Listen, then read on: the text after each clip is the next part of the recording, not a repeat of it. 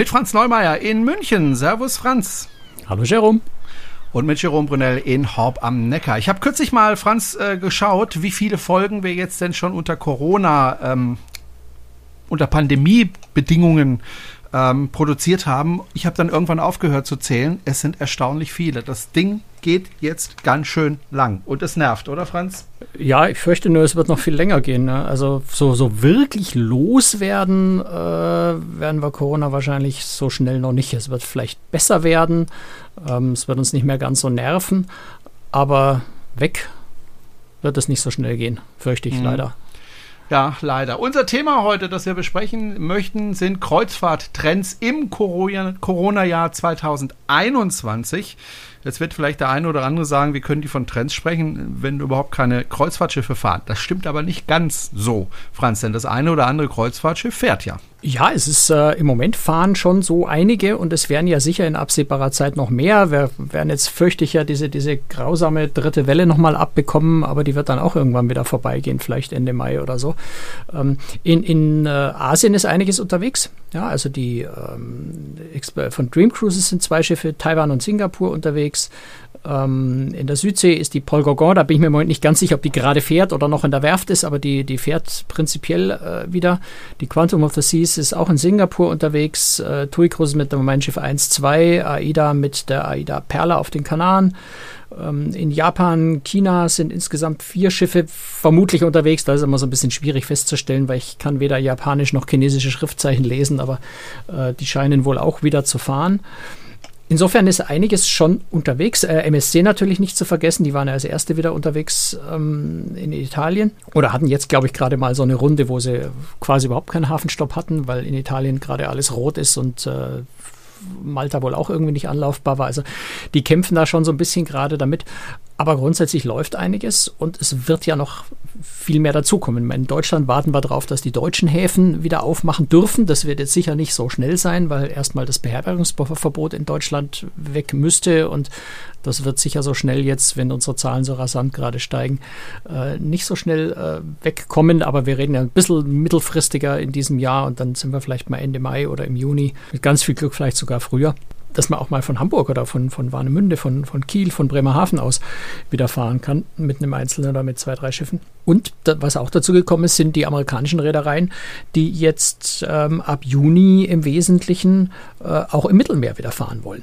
Das wird für uns schwierig, weil die verlangen, äh, dass man vollständig geimpft ist, wenn man da mitfahren will. Insofern haben wir da erstmal nach dem aktuellen Stand wenig Chancen. Auf der anderen Seite ja, bin ich eh gespannt, wer bei denen mitfahren wird, weil die Amerikaner werden nicht hierher reisen dürfen, die Briten dürfen aus ihrem eigenen Land nicht raus und sehr viel mehr Geimpfte gibt es dann nicht. Das wird auch noch spannend. Aber wenn man das so beobachtet, dann muss man sagen, wir in Europa werden wahrscheinlich äh, tendenziell zuerst auf Kreuzfahrtschiffe wieder gehen dürfen, als zum Beispiel die Amerikaner, weil schlicht und ergreifend in Amerika für die Kreuzfahrtschiffe deutlich strengere Regeln gelten, damit die überhaupt fahren dürfen.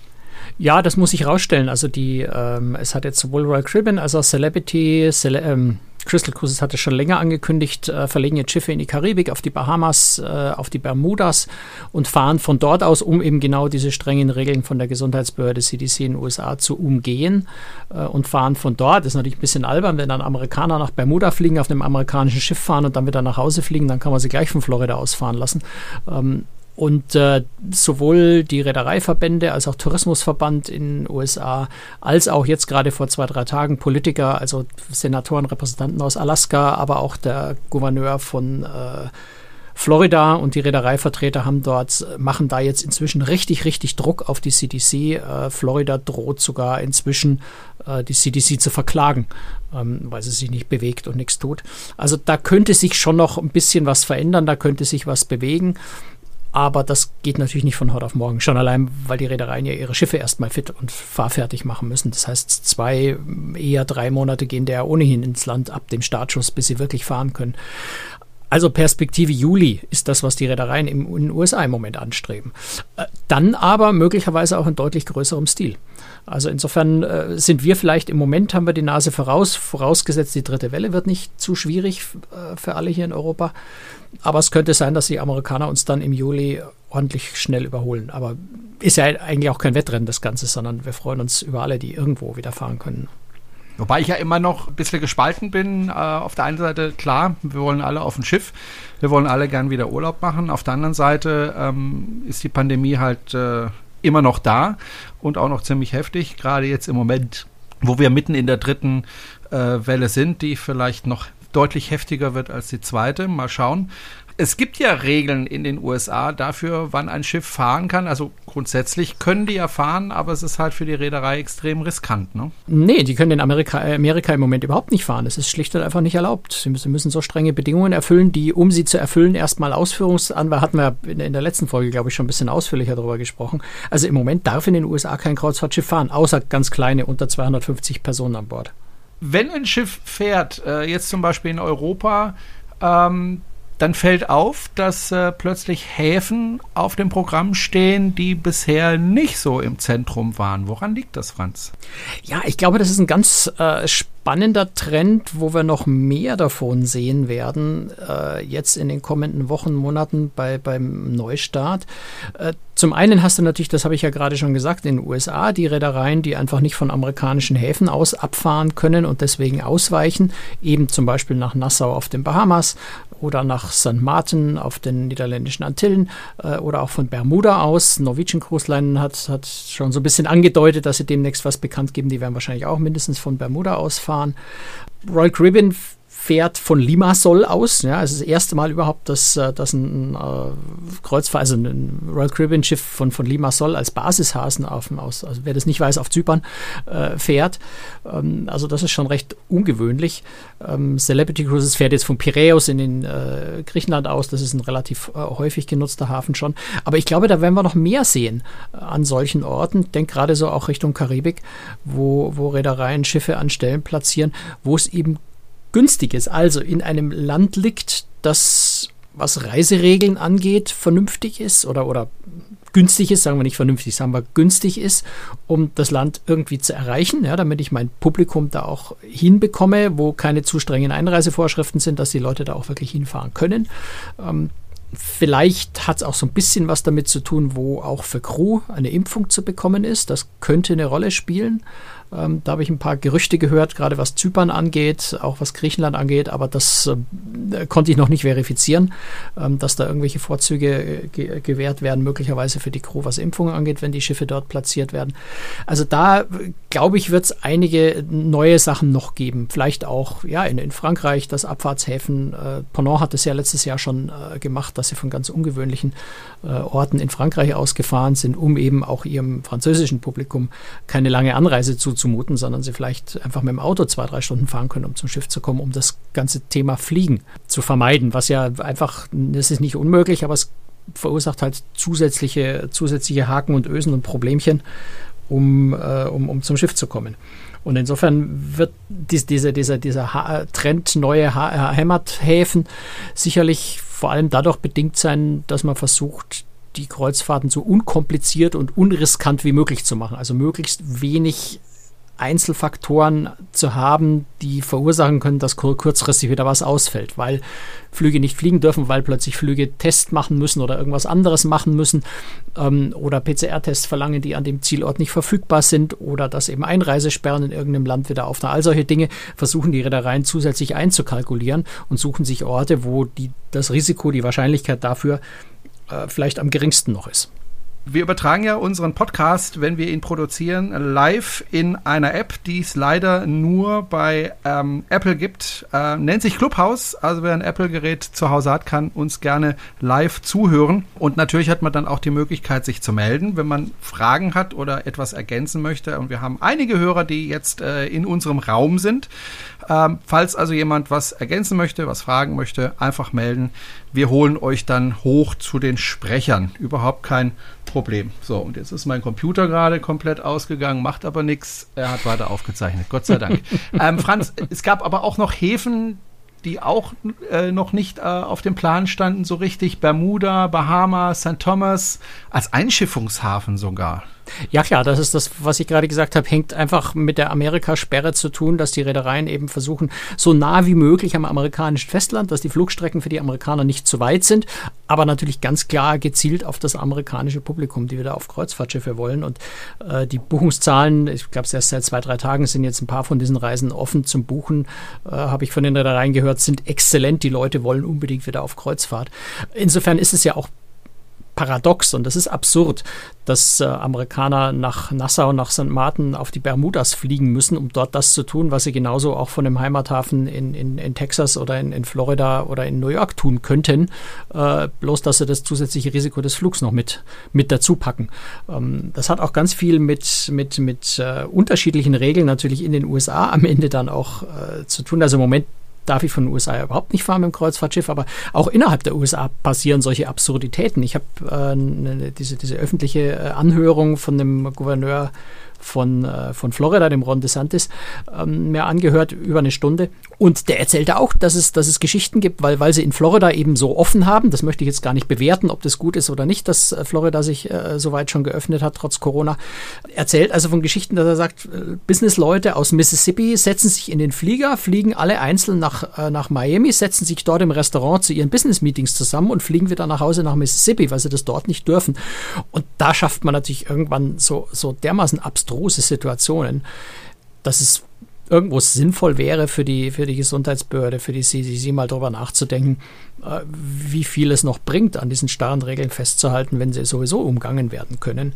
Also da glaube ich einfach, dass sich demnächst was bewegen wird. Ansonsten kann man ja beobachten, dass äh, in den USA die Impfungen ja rasend schnell vorangehen, so dass ich zumindest die Hoffnung habe, dass das äh, in absehbarer Zeit, ich sag mal in drei Monaten, äh, da so viele Menschen geimpft werden, dass, dass man da tatsächlich viele, viele Regeln äh, wieder verändern kann. Ja, wir werden sehen, das ist halt so diese, diese Grundhaltung der CDC, ist der Kreuzfahrt gegenüber ist so extrem und das ist inzwischen ja nicht mehr faktengesteuert. Das ist einfach nur noch aus, aus irgendeinem Grund ist die CDC fürchterlich bockig und unkooperativ, was die Kreuzfahrt angeht. Und äh, warum das genauso ist, weiß eigentlich keiner so richtig so genau. Ja, ich meine, Restaurants, Vergnügungsparks, äh, alles ist in den USA inzwischen offen oder öffnet demnächst wieder, nur für die Kreuzfahrt. Und das ist ja alles auch von der CDC äh, genehmigt. Ne? Die CDC macht die Regeln dafür ja im Wesentlichen.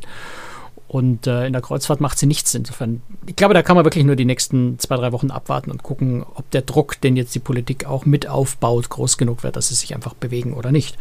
Bis jetzt haben sie gesagt, sie bewegen sich nicht. Mal abwarten. Könnte das daran liegen, dass äh, die Kreuzfahrtindustrie in den USA deutlich weniger Steuern bezahlt? Nee, die CDC hat mit so einem Thema eigentlich gar nichts zu tun. Das interessiert die CDC, glaube ich, nicht. Also ich glaube, es macht auch keinen Sinn, da jetzt groß zu spekulieren, was die, was die Motivation der CDC im Moment ist. Wir wissen es einfach nicht.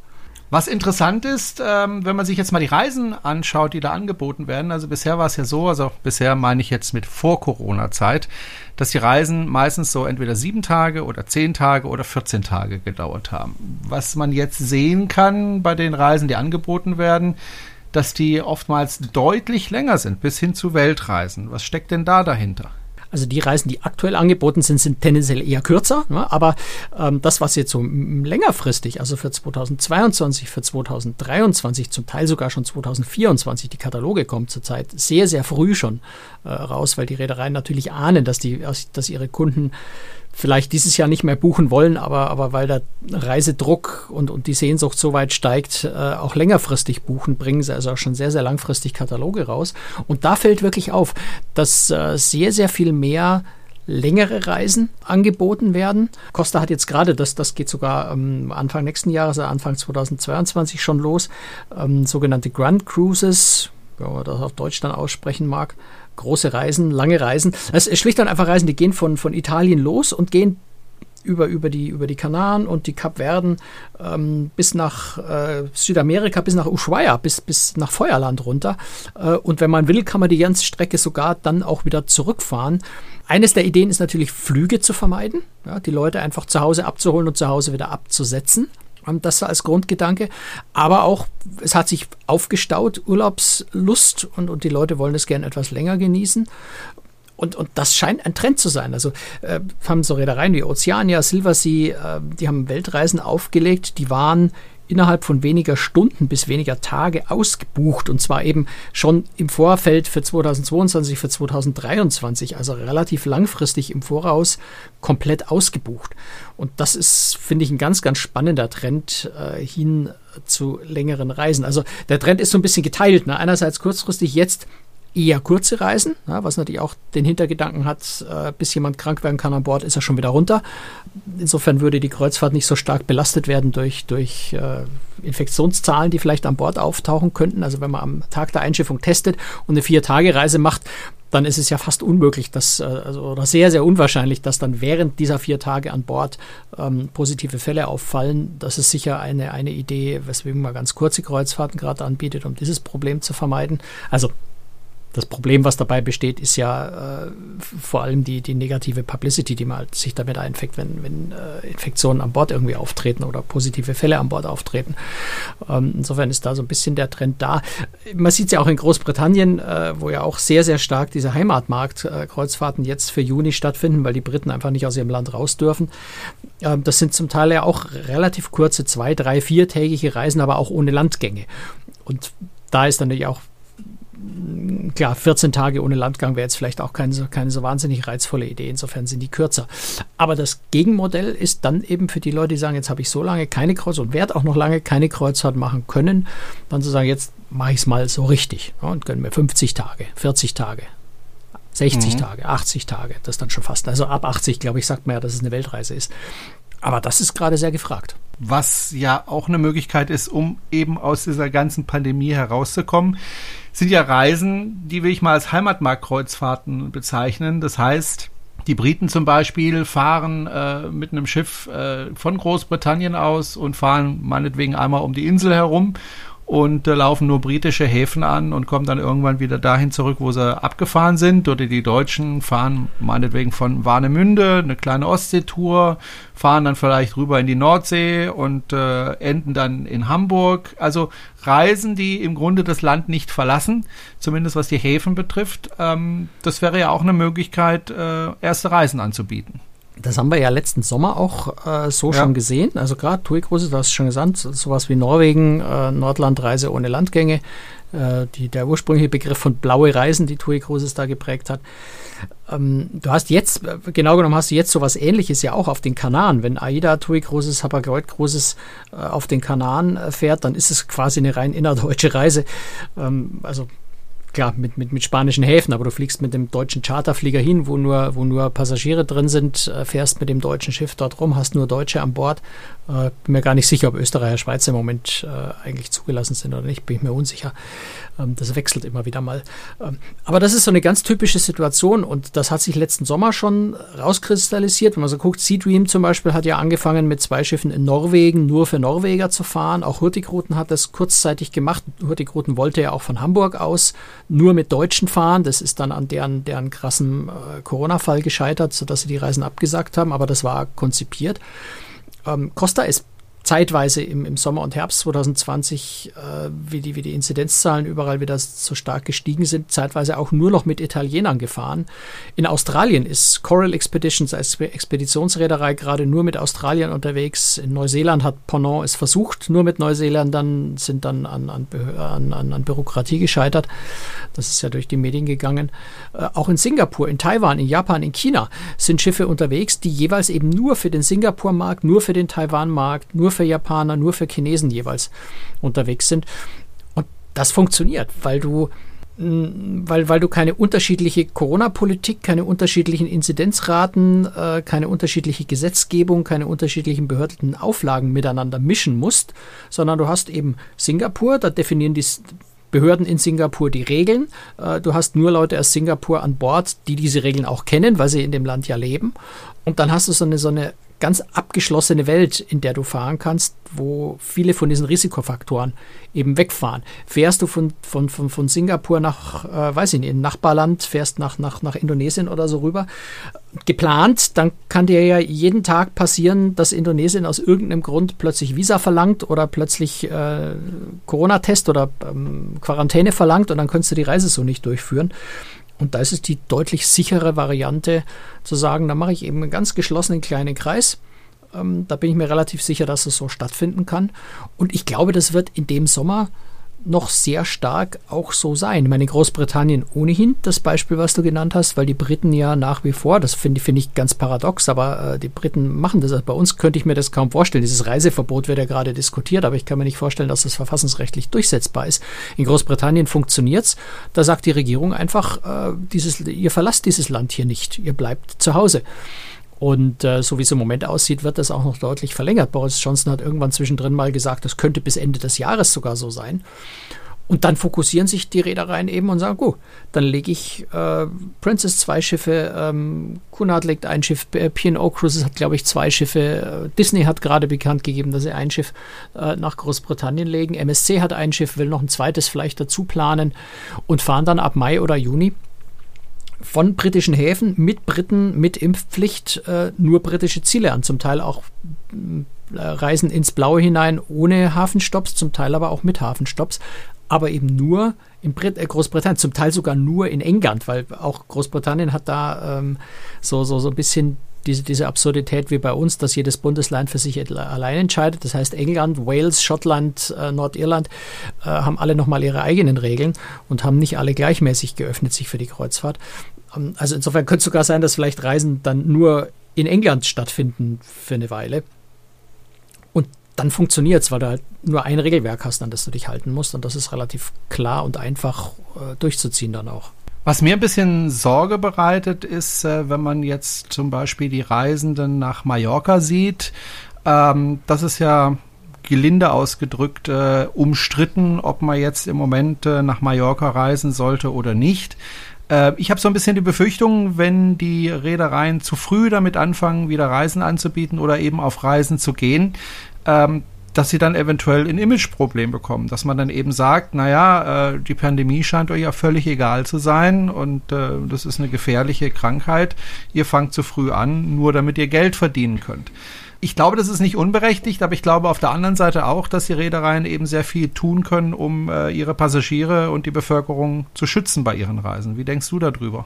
Also ich würde sagen, es ist unberechtigt, wenn man nur die Sachlage nimmt. Äh, das ist halt das Problem bei dieser Mallorca-Diskussion, genauso wie mit den Kreuzfahrten, äh, dass die Leute lieber auf Vorurteile und, und, und, und versteckten Neid und, und ich weiß nicht, was da alles für, für Gründe im Hintergrund sind, äh, gucken und einfach sich zu wenig die Fakten ansehen.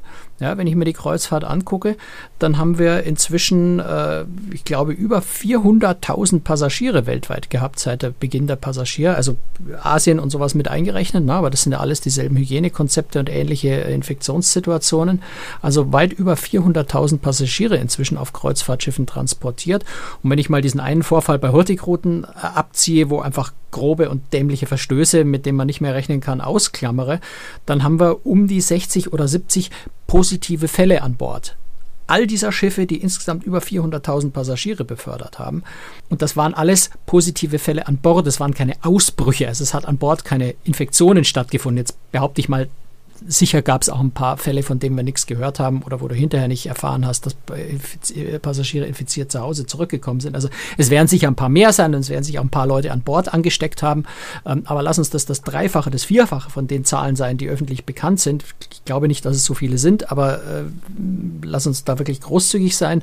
Ähm, dann sind es immer noch sehr, sehr wenige Leute, die sich positiv auf Schiffen überhaupt getestet wurden. Und wenn ich das vergleiche mit an Land oder nehmen wir Äquivalent äh, Mallorca und schauen, wie es dort wirklich im Moment aussieht. Es ist nicht so, äh, dass dort Halligalli und Party und Ballermann, weil all das ist ja sowieso geschlossen, das findet da ja nicht statt. Also so das, was in unserem Kopf äh, kreist, wenn wir an Mallorca denken, das existiert im Moment ja überhaupt nicht. Ähm, dann halte ich es für ziemlich unsinnig zu sagen, es ist aber gefährlich, äh, wenn dort die Inzidenzen viel niedriger sind wie bei uns, die Restriktionen mindestens genauso scharf sind wie bei uns, wo wo soll das Problem herkommen? Ich, das ist das, was ich in der ganzen Argumentation nicht verstehe. Das, was die Argumentation treibt und wo du sagst, ja, Kreuzfahrt wird ein Imageproblem vielleicht kriegen damit. Ich glaube, sie werden trotzdem fahren, aber ein Imageproblem damit kriegen ist, weil da so viel Emotionen, so viel Vorurteile drin sind. Und das ist schwierig und das müssen die Reedereien schaffen zu kommunizieren. Wobei ich mir sicher bin, dass jetzt auch von Deutschland aus keine Kreuzfahrten stattfinden werden, solange das Beherbergungsverbot bei uns existiert. Also in dem Moment, wo bei uns Ferienhotels, Ferienhäuser wieder aufmachen dürfen, werden auch die Kreuzfahrten vermutlich wieder fahren dürfen. Und dann gibt es diesen Konflikt ja nicht so richtig. Ne? Dann kann man ja nicht sagen, Kreuzfahrt dürfen, aber Hotel nicht ich glaube, die Situation wird es nicht geben, sondern Kreuzfahrt wird in Deutschland auch erst wieder fahren dürfen, wenn auch die Hotels aufmachen dürfen. Ich habe es ja vorhin gesagt, wir übertragen das Ganze in Clubhaus und äh, der Jürgen hat sich gemeldet und deswegen gerne, Jürgen, erteile ich dir das Wort. Vielleicht an der Stelle ganz schnell noch angemerkt, weil müssen wir immer dazu sagen, wir zeichnen auf. Äh, Jürgen, wenn du was sagst, bist du dir bewusst, dass du aufgezeichnet wirst? Ich bin mir sicher, dass du kein Problem damit haben wirst. ich denke auch genauso wie du, dass es natürlich momentan vor allen Dingen in Medien eine gewisse Neiddebatte ist, die da getrieben wird. Äh, warum darf ich nicht sozusagen ins Umland fahren, am See mein, mein Stühlchen hinstellen und andere fahren jetzt bösartigerweise an die schönsten Plätze und machen Urlaub? Los! Wenn ich momentan so die politische Gesamtwetterlage hier anschaue in Berlin, ich sehe keinen Politiker derzeit, der sagt, ja, also Reisen ist nicht der Pandemietreiber, als er oft bezeichnet wird, was ja durch die RKI-Untersuchung durchaus äh, faktisch vorliegt, dass eine, eine organisierte Reise und speziell ist auch eine Kreuzfahrt, zumindest das, was wir jetzt gesehen haben, bei den deutschen Reedereien kein Pandemietreiber ist, aber bis aus dem Kanzleramt heute noch einmal bestätigt worden von Helge Braun, äh, dass er jedes Reisen unbedingt ablehnt. Also von daher glaube ich, diese ganzen Gedankenmodelle, die wir zurzeit haben, welche Art von Kreuzfahrt wir triussieren, welche Reederei welches Konzept haben, das wird alles wahrscheinlich noch Wochen, Monate lang vor sich hinschmoren, denn die, die die Großwetterlage, die politische, sieht jetzt eher dafür aus, dass wir zumindest im April noch einen Lockdown haben werden, vielleicht sogar bis Ende des Monats, sodass über die kurzfristige Anberaumung von Kreuzfahrten, so gut sie auch sein mögen und so gut sie organisiert sein mögen, wahrscheinlich nicht so viel in Berlin darüber nachgedacht wird. Äh, ja, stimme ich dir vollkommen zu. Also das, was ich gesagt habe, bezog sich jetzt nicht auf die nächsten zwei, drei Wochen. Also ich kann mir im Moment auch beim besten Willen nicht vorstellen, äh, dass TUI, AIDA, MSC Costa von, von Warnemünde aus äh, am äh, 15. April wieder starten dürfen. Also das halte ich auch für vollkommen ausgeschlossen. Äh, ich denke, es hängt einfach, wie ich schon gesagt habe, ganz stark an dem Beherbergungsverbot. Solange du kein Ferienhaus in Mecklenburg-Vorpommern äh, vermieten darfst, solange wird es auch keine Genehmigung für Kreuzfahrtschiffe geben. Da bin ich mir sehr sicher. Ich spiele mal den Gegenpart, äh, Franz. Natürlich, äh, wenn du mal an Bord bist auf dem Schiff, äh, glaube ich, ist die Chance, dass man sich selbst oder jemand anderen ansteckt, relativ gering. Einfach weil ja vorher auch getestet wird und äh, weil da eben Regeln herrschen auf den Schiffen. Ähm, das Problem, was ich aber sehe, ist, ähm, dass man ja bei vielen äh, Infektionen, die jetzt stattfinden, gar nicht weiß, äh, wo finden die eigentlich statt. Also viele, die sich anstecken, wissen schlicht und ergreifend nicht, wo sie sich angesteckt haben, weil mhm. das mal hier, mal dort passiert. Und jetzt gibt's ja auch die Anreise. Du hast es ja schon angesprochen, Franz, man versucht zu vermeiden, dass man mit dem Flugzeug anreist. Aber wenn ich jetzt zum Beispiel, sagen wir mal, äh, in Norddeutschland abreise, also in Hamburg zum Beispiel, verlasse ich ja mein Haus und nutze vielleicht öffentliche Verkehrsmittel und habe da natürlich die Chance, weil da halt einfach andere Menschen sind, äh, die eben nicht getestet sind, äh, wenn sie im Zug fahren oder die äh, nicht getestet sind, wenn ich im Bus fahre morgens im, im Verkehr, dass da natürlich eine Chance besteht, dass ich mich anstecke, obwohl ich gar nicht auf dem Schiff bin, aber eben auf dem Weg zu dem Schiff. Das heißt, äh, im Grunde ist ja immer das Beste, ich bleibe zu Hause, dann bin ich sicher, dass ich niemanden anstecke oder dass ich mich anstecke. Sobald ich eine Reise mache, verlasse ich mein Haus und dann ist einfach die Chance zumindest höher als zu Hause, dass ich mich anstecke, Franz. Äh, Glaube ich nicht, nein. Ähm, schlicht und einfach, weil du ja auch nicht zu Hause bleibst. Also auch wenn du nicht verreist, bist du ja nicht zu Hause und nagelst deinen Fuß auf den Wohnzimmerboden, sondern du gehst zum Einkaufen, du fährst in die Arbeit. Ne? Ganz wichtiger Infektionstreiber auch anerkannt, Arbeitsplatz. Es ist ja nicht so, dass du, dass du entweder nichts tust oder in Urlaub fährst, sondern du tust ja statt dieses Urlaubs irgendwas anderes. Und da hast du, äh, das ist natürlich schwer zu quantifizieren, das zu vergleichen, da habe ich jetzt ein höheres Risiko als da, aber du hast genauso ein Risiko. Und ich, ich finde es immer fatal, diese, also das ist so was typisch deutsch-kalvinistisches Denken, glaube ich, ist so dieses alles, was wehtut, was ich hasse, was ich nicht mag, was mich zum Weinen bringt, was mir die Muskeln schmerzen lässt, was mir Kopfschmerzen verursacht, das ist gut, das darf man machen, das kann man machen, das sollte man unbedingt machen, das ist systemrelevant.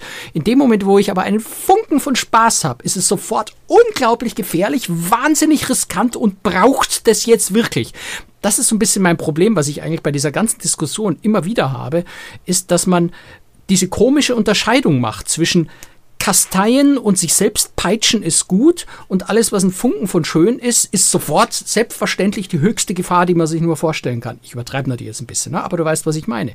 Ähm, da sehe ich ein, echtes Problem, wo unsere Gesellschaft, glaube ich, auch drüber hinwegkommen muss. Aber Franz, jetzt muss ich für Jerome eine kleine Lanze brechen, weil dieses ganze Sicherheitskonzept der Kreuzfahrten, was auch wirklich hervorragend ist, ich habe es auch selbst ausprobiert auf der Mein Schiff 1 jetzt äh, über das Jahr hinweg, äh, den Jahreswechsel, es hat natürlich immer eine Schwachstelle. Und diese Schwachstelle ist tatsächlich die Anreise. Ja, Denn ja, ja. Ähm, die Reedereien verlangen ja von dir zurzeit weil es in Spanien losgeht, muss ja einen PCR-Test vorweisen, 72 Stunden vor Abreise den PCR-Test machen zu lassen. Das heißt, du bist eh noch mal zwei Tage zu Hause in deinem Umfeld und reist dann mit deiner eigenen äh, Vorliebe, ob jetzt mit dem Bus oder dem Taxi, wie auch immer, zum Flughafen. Du sitzt dann zwar mit anderen Kreuzfahrtgästen in einem Flugzeug, aber eben eng an eng an eng, wirklich ohne einen äh, freien Platz im Regelfall bei den zusätzlichen Fliegern von TuiFly.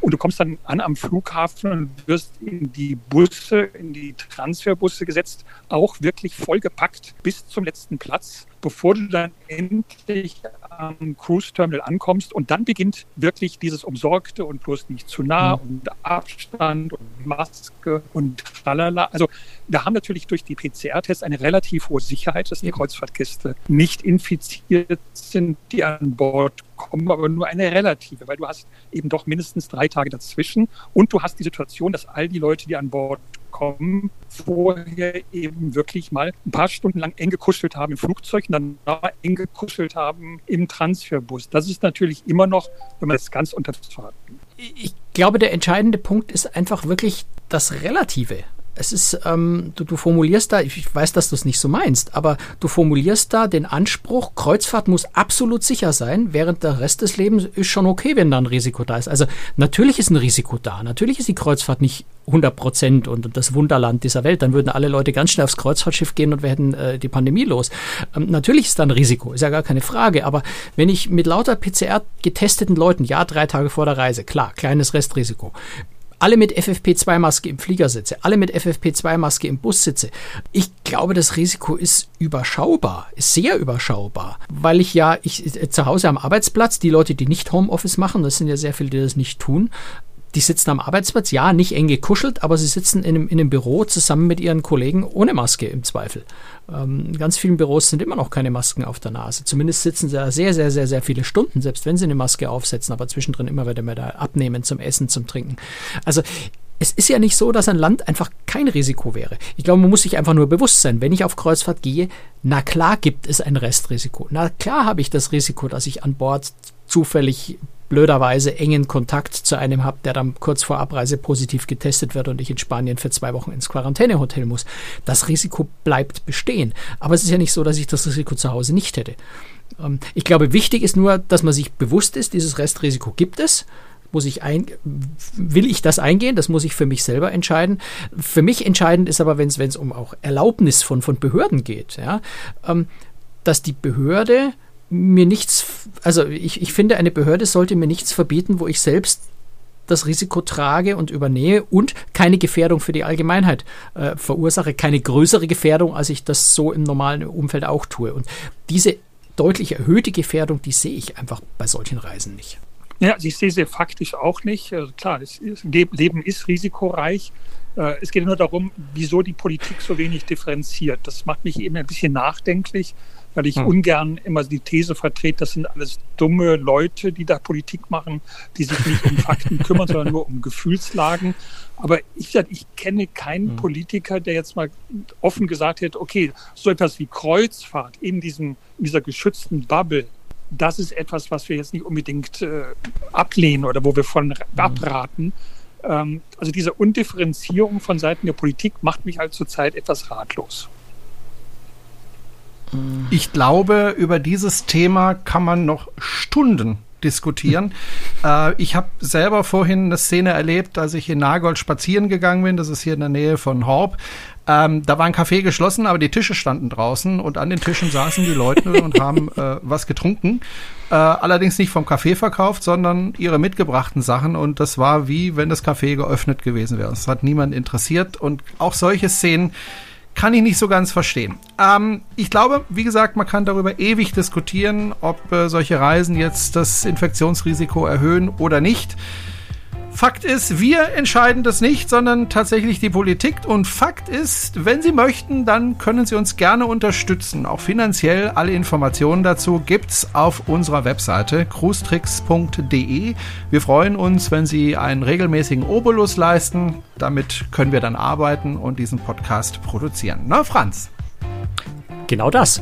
Und äh, ja, hier auf Clubhouse, wir zeichnen ja nach wie vor bei Clubhouse auf, äh, bleiben wir, also die, die möchten, noch gerne ein bisschen da nach dem offiziellen Ende äh, der Podcast-Aufzeichnung. Wir machen unsere Aftershow äh, hier bei Clubhouse live äh, quasi kostenlos ähm, als Aufzeichnung, als eigenen kleinen Podcast. Deswegen läuft die Aufzeichnung übrigens auch weiter. Ähm, kriegen unsere zahlenden Abonnenten, also die, die uns besonders freundlich unterstützen, regelmäßig bekommen diese Aftershow dann nochmal äh, quasi als Aufnahme exklusiv das vielleicht hier am Rande nochmal erwähnt. Ja. Genau. Dankeschön, Franz. Danke an alle, die uns zugehört haben und bis zum nächsten Mal. Tschüss, Franz. Bis dann. Ciao.